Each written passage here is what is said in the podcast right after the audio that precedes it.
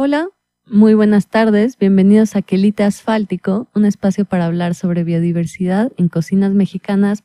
Vamos a hacer un viaje por el tiempo, eh, vamos a viajar por el tiempo y por el espacio, vamos a ir a una entrevista con el arqueólogo Enrique Hernández, arqueólogo de la cuenca El Mirador. El Mirador es una cuenca que está en Guatemala, frontera con México, hace frontera directamente con Calakmul y también de alguna forma se comunica con Chiapas, nada más que el, digamos que el, la selva está fragmentada en la parte de Chiapas y en la, en la parte de frontera de Campeche con, con Guatemala sigue siendo una selva muy virgen y bueno, que oculta unas ruinas de una de las civilizaciones más asombrosas que ha tenido la historia de la humanidad. Es la civilización maya, Fui al mirador hace algunos años. Para entrar caminamos dos días por la selva, viajamos a Guatemala y en Guatemala llegamos a una isla que se llama la Isla de las Flores, que está en medio de un lago. Y de ahí caminamos al último, ahora sí que a la, a la última poblado que hay. Y ahí tomamos rumbo con un arriero que llevaba las mulas que cargaba nuestro equipaje, una cocinera que era la que nos iba a ir cocinando en el viaje y el guía. Iba yo con cuatro amigos y emprendimos un camino dos días caminando por la selva. Y a partir del primer día de caminar con la selva ya se veía el Sacbé, este camino blanco comido por la selva. Y bueno, este, los voy a llevar a la primera, vamos a hacer un viaje a Guatemala a entrevistar al arqueólogo Enrique Hernández sobre las investigaciones que han hecho y lo que han encontrado acerca de la siembra del maíz en estas tierras tan asombrosas. Estudios también que se han realizado para reconocer el paleoambiente han sido, han sido desarrollados por el doctor David Ball y el doctor Thomas Schreiner por medio del laboratorio de la Universidad de Berkeley, estudiando los, el, polen recolectado de, de lagunas y han detectado que hay evidencia en el área más o menos de, que los, de maíz, de polen de maíz, que podría sugerir que los primeros granjeros estuvieron más o menos en 2000 años antes de Cristo. Y también tenemos evidencia de que el desarrollo de los sitios importantes, el desarrollo de la complejidad social en esta área, se da, empieza como en sitios como Nagbe, donde hay evidencia que hay, que hay residencias eh, de piedra, muros verticales, tal vez residencias de, de más sencillas, más, más de tierra y, y, palmera, para hacer em, casas más pequeñas por ahí del 800 antes de Cristo en Nagbe.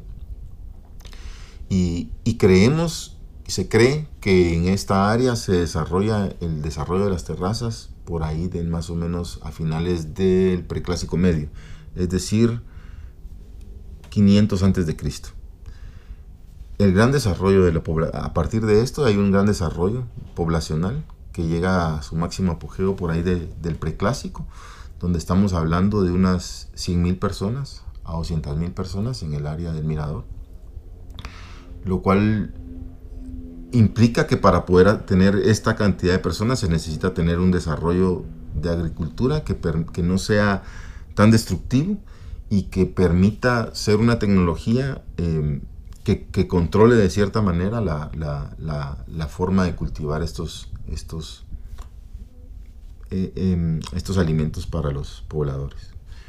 En este sentido, se cree que si para sostener estas grandes cantidades, los mayas desarrollaron las terrazas de cultivo, ¿verdad? que le hicieron en las laderas de los, de las, de los asentamientos y em, extrayendo el lodo para poder cultivar en estas terrazas eh, cerca de los asentamientos en las laderas que comunicaban las serranías con los bajos.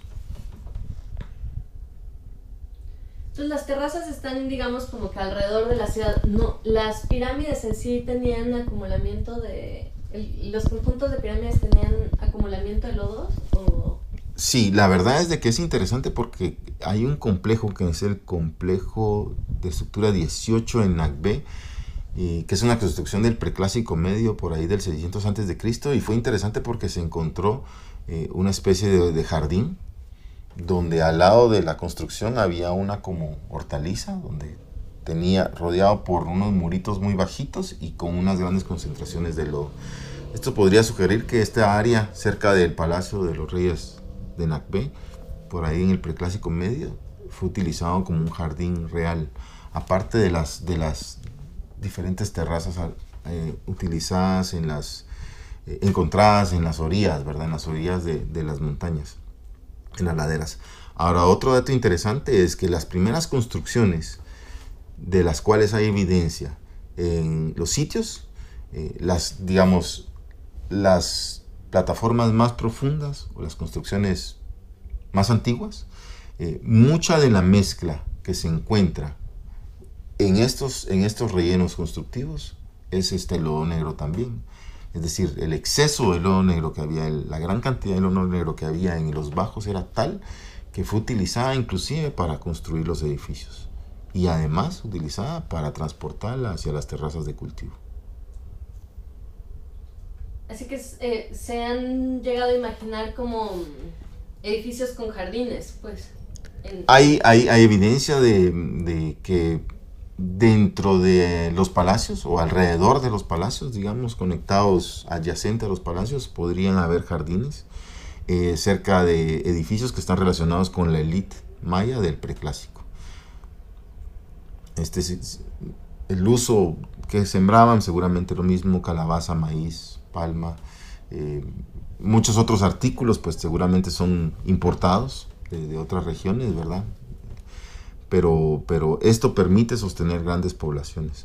Eh, este, este, este tipo de terrazas ahora con, con, con las nuevas exploraciones se tiene la se ha tenido la certeza de encontrar este tipo de terrazas ya no solo alrededor de los sitios, sino en áreas más lejanas, en la periferia. Y lo que hicieron los mayas seguramente para poder transportar eh, ya sea los lodos hacia estos nuevos lugares, hacia estas terrazas, utilizaron calzadas que atravesaban los bajos y que permitían, digamos, acceder hacia estos zona de bajos, extraer el lodo y poderlo transportar a las terrazas, que estaban alrededor de los, de los centros más importantes, pero también en, la, en los suburbios, digamos, de los sitios. Eh, hay suburbios como Faisanes que se encontraron plataformas de cultivo eh, que, posible, que están conectados a, unos 3 kilómetros del mirador y que seguramente es, todas estas cosechas pues después son transportadas por medio de estas calzadas hacia el centro del sitio. Eh, esas son las últimas excavaciones realizadas en el sitio Faisanes por el arqueólogo guatemalteco Douglas Mauricio, ¿verdad? Quien aparte de encontrar estas, eh, estas plataformas ha investigado el área y, y, han encontrado residencias, digamos, que de, gente común, que, seguramente eran agricultores, que está relacionado con estos con esta evidencia de terrazas y que, y que fechan para el preclásico tardío, es más o menos 200, 300 antes de Cristo.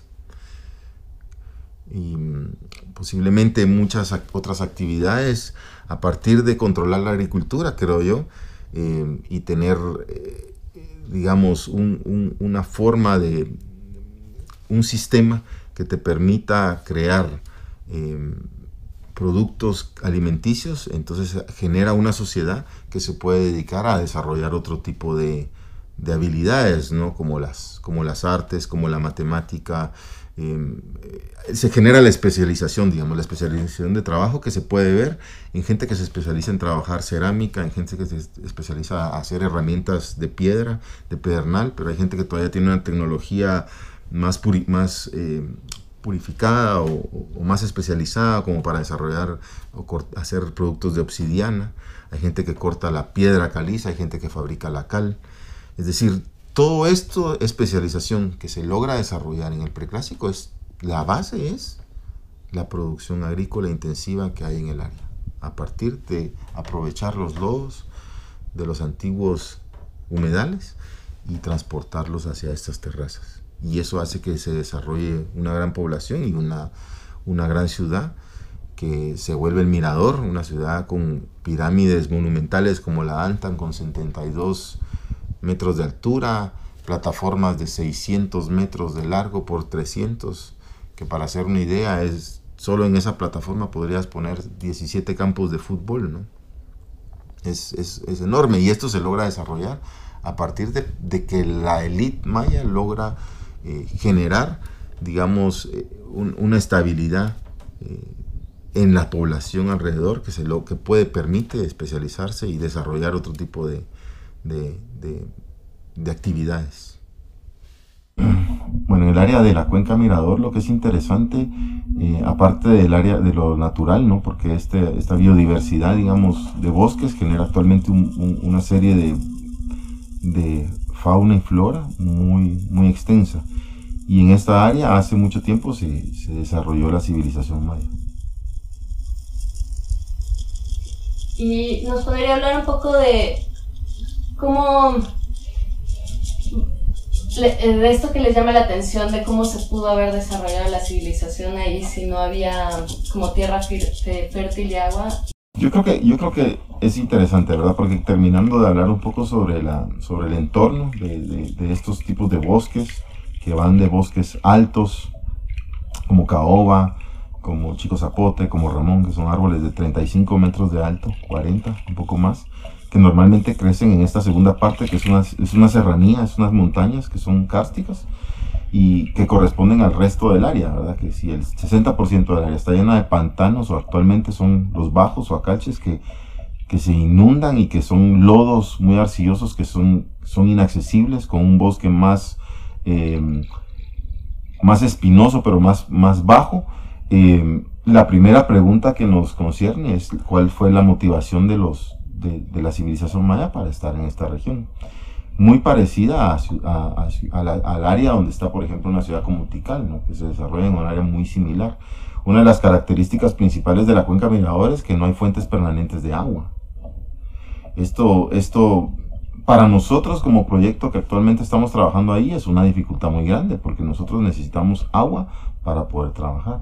A diferencia de muchos proyectos arqueológicos en el área del Petén, que normalmente hace sus trabajos por ahí de marzo, abril, porque es cuando, cuando no hay lluvias y que permite un mejor trabajo.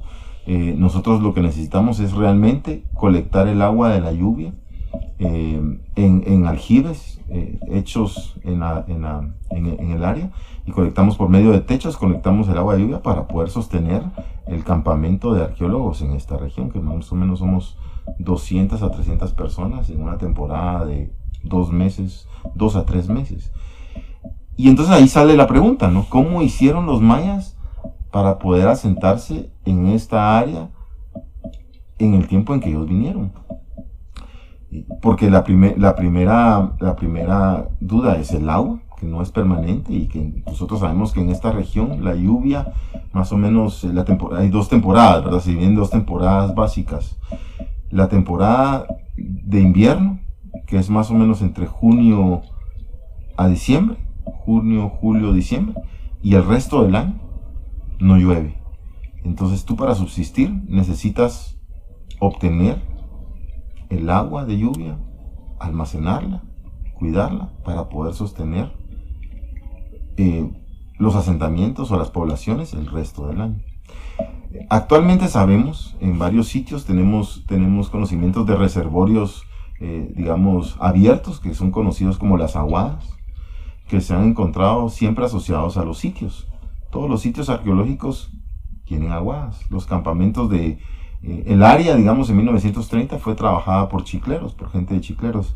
Y los campamentos que nosotros conocemos de chateros o chicleros están asociados a, aguadas. Eso es normalmente la aguada de Tintal, la aguada de la Muerta, que, que, normalmente son los nombres de los campamentos.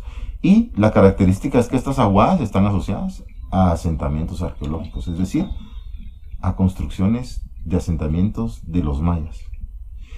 Y entonces la historia de los mayas, pues que definimos en, en, una ocupación en, en, el área maya de más o menos hace unos 3.000 años de nuestra era hasta el 1500, 1500 después de Cristo, eh, tenemos evidencia de la ocupación maya ¿no? en esta área, en esta parte de Mesoamérica. Y, el área de Mirador es muy, muy interesante porque tenemos evidencia de ocupación en el Mirador por ahí del clásico tardío, más o menos 550 después de Cristo al 900. Pero también se encuentra evidencia de ciudades mayas del preclásico, es decir, hay evidencia de ciudades que fueron construidas hace 3.000 años o hace mil años antes de Cristo, como Nagbe, Huacná, Shunal y el Pesquer, y tal vez algunas secciones de El Mirador, la sección norte, y, que, y, que, hay una ocupación muy fuerte que va creciendo y que se vuelve muy densa por ahí del preclásico tardío, más o menos 100 antes de Cristo, y que termina la ocupación del preclásico por ahí del 150 después de Cristo. Pues viene un abandono del área y, y em, vuelve una reocupación, que es en el año 550 después de Cristo, donde viene la gente del clásico tardío, reocupa las ciudades preclásicas, eh, reutiliza, digamos, habitan en estas antiguas ruinas, reutilizando mucho de la mampostería, eh, mezclas materiales de, de, antiguas construcciones, plataformas, calzadas, para ellos construir sus, nuevos, sus nuevas residencias, digamos. Y la cuestión es, ¿verdad? Tenemos evidencia de que en este lugar hay una fuerte ocupación y una gran cantidad de población en esta área. Entonces la primera pregunta es, ¿cómo estos pobladores hicieron, cómo los mayas hicieron para poder poblar un área donde no hay recursos acuíferos permanentes? Y entonces lo que se ha realizado son estudios de suelos, es la primera duda, ¿verdad? ¿Qué, qué fueron realmente los bajos? Y para eso han llegado especialistas, para estudiar el paleoambiente, es decir, el ambiente antiguo, cómo fue, si realmente es igual que como es ahora o fue diferente. Teoría sobre qué fueron los bajos, básicamente la podemos resumir en, dos, digamos. Una, hay gente que cree que estos antiguos bajos fueron originalmente lagunas o lagos, lagos extensos, y que se, que se desertificó, que se secaron, digamos, y que y, que esta fue la razón por la cual los, los, los mayas pues eh, tuvieron que abandonar el lugar. Y que estos lagunas tenían muchos recursos acuíferos y que fueron utilizados. Eh, sin embargo, eh, análisis realizados por John Jacob, que fue realizado en la, en la década de los 90, descubrieron que estos bajos posiblemente no fueron zonas de lagos, digamos, sino más bien fueron como, como pequeños pantanos, eh, pequeños humedales, digamos, que se caracterizan por ser, digamos, lagunas no muy profundas, tal vez no mayores de un metro y medio de profundidad, y que fueron lagos, o sea, eh, pantanos permanentes que se sostenían todo el año. Lo que es interesante es que debajo de estos lagos se, se cree que se generaba un lodo. Se ha encontrado eh, un lodo negro que es una tierra, es un suelo, más que, más que la característica que nosotros encontramos en los bajos actuales, que es un suelo arcilloso, es un suelo negro, es un suelo fértil. Y, y, y, además, esto se ha conjuntado con investigaciones arqueológicas en el sitio de Nagbe, realizadas, por ejemplo, por Gustavo Martínez, quien encontró en las laderas de, las, de la ciudad de Nagbe y excavó, encontró terrazas de cultivo. Terrazas de cultivo que vienen en la ladera y que están formadas y delimitadas por pequeños muros de baja altura, eh, de una hilera, ¿verdad? 20, 30 centímetros, y que son estas terrazas, vienen amoldándose a las características del terreno. Y entonces se piensa, y lo interesante fue que en estas terrazas se encuentra este suelo negro, un suelo negro fértil, un suelo negro que es muy distinto al suelo que nosotros encontramos actualmente en los bajos. Este suelo negro eh, es utilizado y es transportado desde las zonas de bajos y es transportado hacia la zona de las terrazas, que están en las laderas, en las orillas de los edificios. Lo cual nos hace pensar que los mayas utilizan este sistema de terrazas de cultivo para poder sostener eh, grandes poblaciones, sembrando maíz, calabaza, inclusive palma, eh, dicen que se siembra palma. La palma es muy interesante porque la palma tiene un uso muy importante, eh, en realidad dos usos, ¿no? Hay, hay, varios tipos de palma, pero por ejemplo el, el, el, guano, que se le dice que se le dice allá, hay dos tipos de palma muy característicos, el escobo y el guano, pero el guano es muy importante porque es el que se usa inclusive actualmente para techar casas, casas. Seguramente muchas de las casas de residencias eh, medio fueron, se utilizó el guano para hacer los techos, ¿verdad? Que un techo de palma, que cubrió seguramente las residencias de la gente más común, porque hay evidencia que las residencias de los, de los reyes preclásicos eran construcciones hechas de piedra, inclusive el techo. Entonces sembrar palma eh, tuvo una repercusión importante también para, para las residencias. También se dice que el guano fue utilizado, por ejemplo, para la fabricación de cal. Para la fabricación de cal es importante tener árboles con mucha cantidad de agua. Y para quemar la piedra caliza, que es carbonato de calcio, es necesario quemarla a, cierta temperatura. Y el guano, pues es uno de los, así como el chacá, es uno de los, de, los elementos que se cree que se utilizó para, para esta combustión aparte del maíz y la calabaza, pues que es importante para la subsistencia. Entonces ahí tenemos la relación, ¿verdad? Este, este, este, esta evidencia del, del, suelo negro, suelo fértil, que seguramente estaba en estos pantanos y que fue importado hacia las terrazas de cultivo, en las laderas de los edificios, en las laderas de, las, de, las, de los asentamientos y, hacia las terrazas estas que, que fueron utilizadas para desarrollar un, tipo de agricultura que no necesitaba grandes extensiones de tierra. Entonces tenemos a los mayas utilizando en esta época eh, un sistema agrícola intensivo.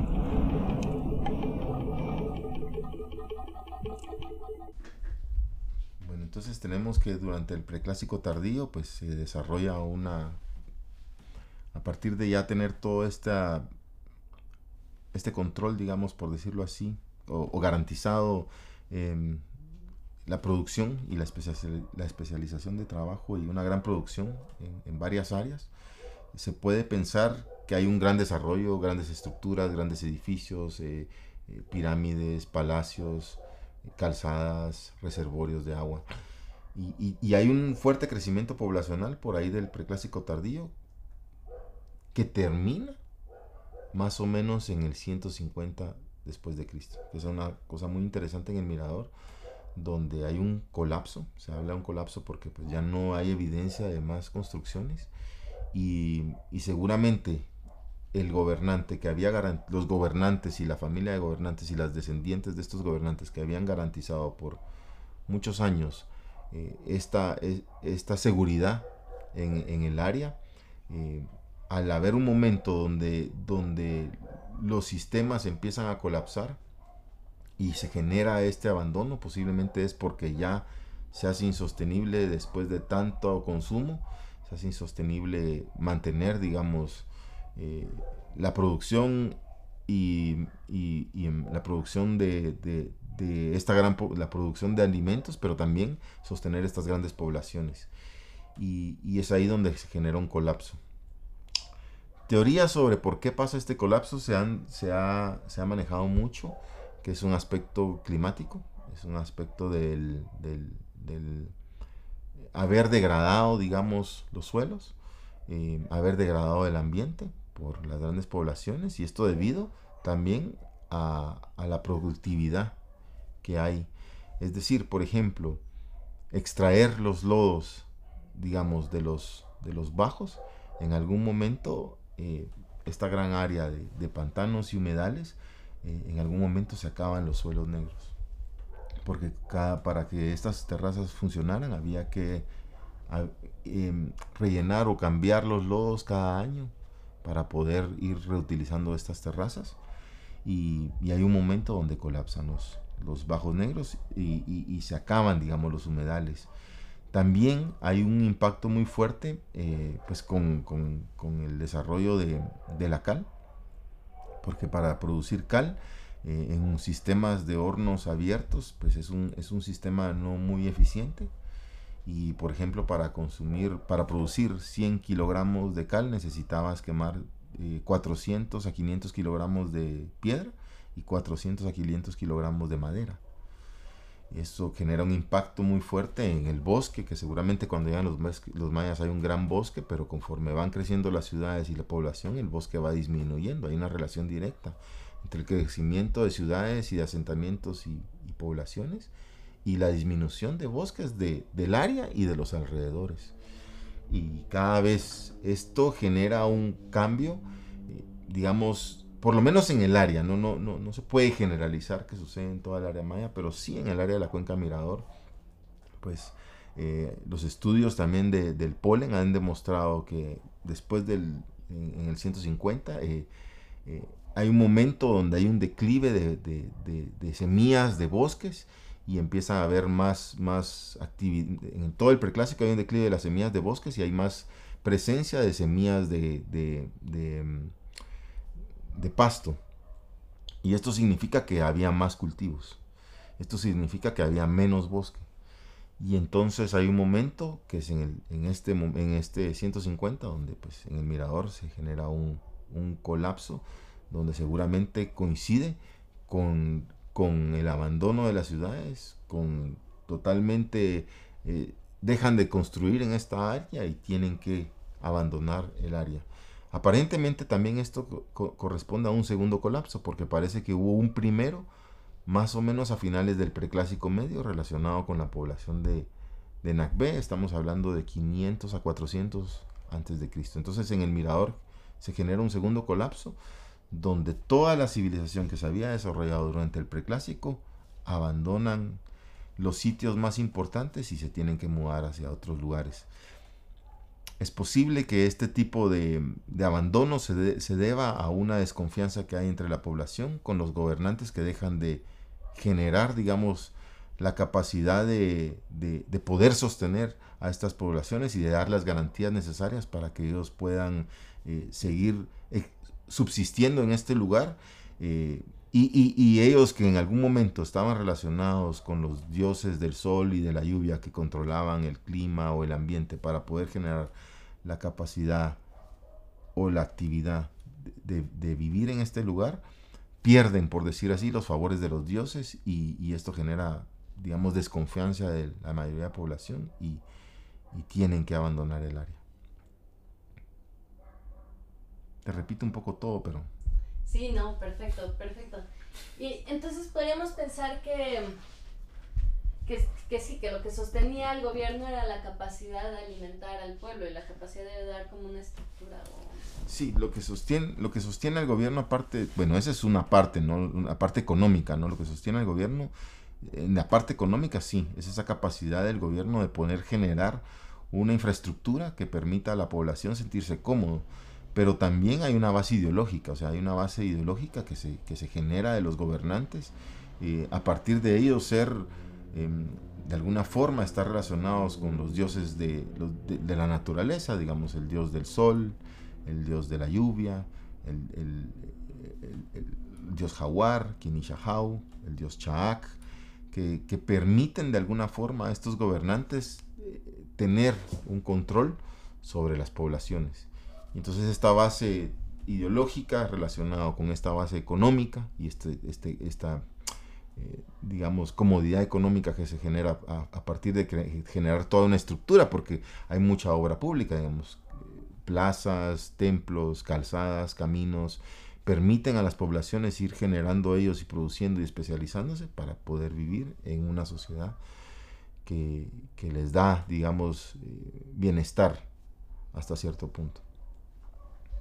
Y hay una, bueno, esto es algo que he escuchado. Eh, Dímelo que en el momento en el que mm, decían, que ya esta ciudad no va a servir más y vamos de alguna forma como vamos a elegir esta fecha para darle fin a esto, mm. hay un acto más simbólico en el que tal vez se les quitan los ojos a las figuras de los gobernantes o, se les... Hay, hay algo así No, no, ahí sí me jodiste. ¿Has oído algo así tú? Bueno, que había como, un, como algo de, sí, de un poco de destrucción, ¿no? Digamos, que hasta rompían, digamos, hasta se encuentran como muchas vasijas quebradas en la pirámide, como en la última fecha. Entonces que podía haber alguna relación en la que, y eso es algo más que yo imaginé. No sé. Que digamos que esta ciudad, yo, este es el algo No, está bien, no, está bien. Dímelo. Les, les preguntaban a los sacerdotes, ok, ya esto está a punto de colapsar, ¿cuál es la fecha para terminar con esto? No sé si hay. Y, se hacía como alguna especie de ritual de clausura, tal vez. De, edificios hay, pero no sé si de la ciudad. Es difícil decirlo. No, no te puedo decir eso. No sé, no sé. Es, yo creo que para eso se necesitan más datos. Sí, mira, hay evidencia de, de en edificios. Sí hemos encontrado evidencias de terminación de ciertos edificios. Pero la verdad es de que mm, en la Danta, por ejemplo, en la Pava, en la Danta, en una de las acrópolis de la Pava, sí se encontraron pozos intrusivos, ¿verdad? Que se hacen enfrente de los mascarones. Los edificios preclásicos tienen una característica que son simétricos y tienen una escalinata al centro y dos mascarones flanqueando estas escalinatas.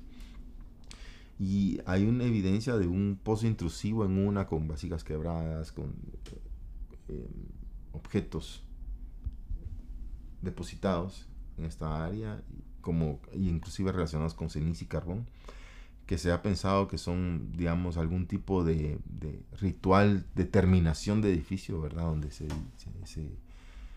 por decirlo así, llega su vida útil y pues es como una despedida del edificio y, y se deja de utilizar. No sé si está relacionado con alguna fecha, porque en el preclásico, pues en esta época nosotros eh, no hay evidencia, digamos, como en como, como si se encuentra en el clásico, donde hay evidencia más de, estelas con glifos. En el, en el área de, en el tiempo, en la temporada de preclásico, todavía los glifos, aunque sí hay desarrollo de escritura, todavía no está como tan totalmente tan desarrollado. O tal vez nosotros los arqueólogos no hemos encontrado mucha evidencia como para poder hablar de, digamos, contra, con, contraponer o complementar los datos arqueológicos con, con, momentos más históricos en temporalidad y fechas, como para hablar de que, digamos, hubo un tipo de ritual en el mirador, no, no, y con una fecha específica todavía no lo vemos muy claro. De nosotros posiblemente con más investigación, buscando tal vez eh, trabajando más en el área de la Acrópolis Central, donde, donde, donde es que cree que están los, las residencias de la élite y posiblemente ahí se pueda encontrar evidencia de, más información o, o, frisos, o frisos pintados, como en el caso de San Bartolo, que hay frisos pintados que, cuestan, que cuentan, digamos, la relación de los reyes o de los mitos de la creación y que hay un, poco, un poquito más de, de información que podamos correlacionar en algún momento ya con las excavaciones sí sería interesante hacerlo. Pero una fecha específica para el mirador y, relacionado con rituales en todo el sitio de abandono no, no hemos visto. No hemos visto. ¿Y nos podría contar un poco sobre su trabajo el próximo año? ¿Que, ¿A dónde van a ir? ¿A dónde va a ir usted a investigar? ¿Va, a trabajar con los lodos? Siempre, nosotros estamos, eh, eh, bueno, nosotros estamos trabajando siempre Tuvimos la oportunidad de trabajar en el Bajo La Jarría, un, kilómetro al sur de, del área central, en los últimos tres años. Hemos encontrado, asociado a la calzada, encontramos un, dique de, lodo mezclado con, con, terrones de caliza y, era como una gran plata, eh, como una gran estructura alargada de 400 metros de largo que contenía un reservorio de agua. Esto está dentro de un bajo, entonces los mayas modificaron este bajo. Y lo que pensamos es de que esta área de la jarría puede estar relacionado con, con, con, en las laderas de este lugar, puede estar relacionado con plataformas de cultivo. Si tenemos un interés de regresar a estudiar estas plataformas, tal vez hacer algún tipo de recolección de análisis de, de, de, los suelos, de los lodos, hacer algún tipo de análisis químico para poder ver si es se puede determinar, digamos, poco más de información y corroborar más esta investigación.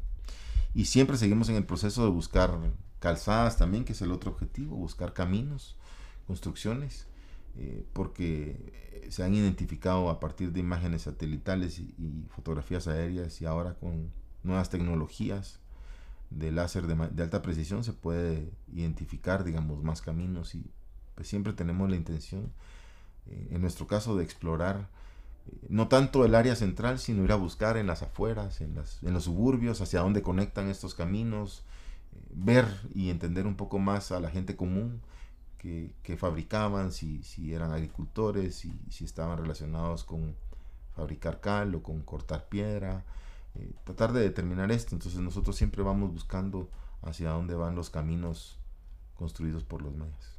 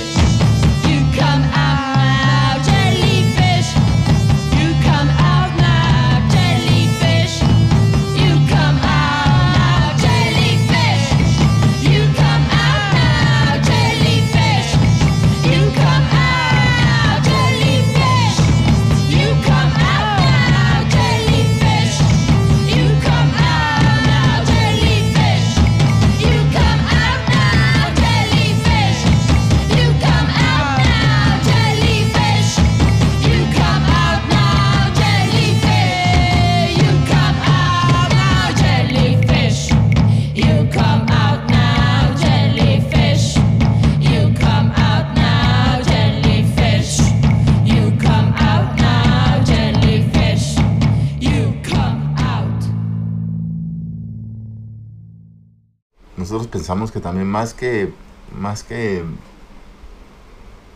la riqueza del patrimonio cultural que tenemos, creo que, también debemos de, enfocarnos en la, en, la, riqueza natural, ¿no? Porque hablábamos de los bosques, de la biodiversidad que tenemos. Eh, hay jaguares en esta región, hay muchos animales, hay muchas especies de, vida, digamos. Es un hábitat muy rico, muy diverso y, que ha generado muchos, mucha vida en este lugar.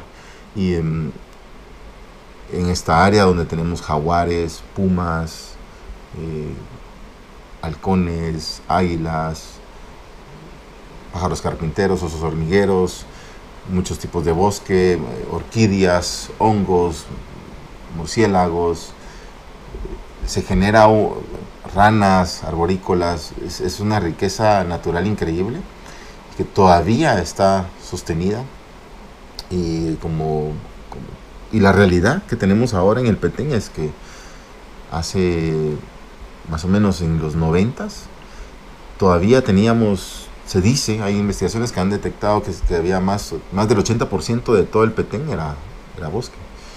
Actualmente tenemos menos del 20%. Entonces a este ritmo, si no hacemos algo, si seguimos haciendo lo mismo, vamos a perder. Entonces tenemos que hacer algo diferente, algo distinto para poderlo cambiar, para poder cambiar esta realidad. Eh, nosotros pensamos como proyecto arqueológico que desarrollar los sitios arqueológicos como destinos turísticos puede permitir eh,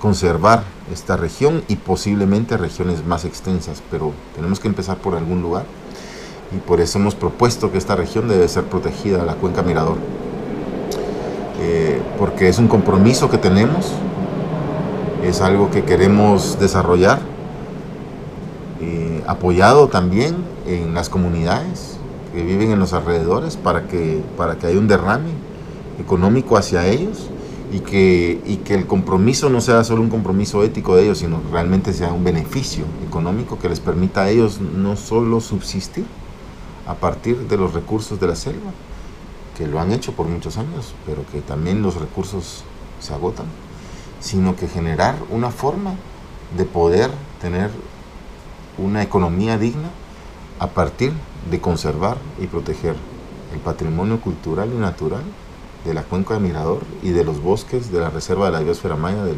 norte del Petén. Bueno, pues estamos aquí terminando la transmisión de Quelite Asfáltico, un espacio para hablar sobre biodiversidad en cocinas mexicanas. Y hago una invitación para hacer un turismo responsable y por supuesto para que visitemos y conozcamos nuestra historia a través de los sitios arqueológicos. Buen provecho y muy buenas tardes.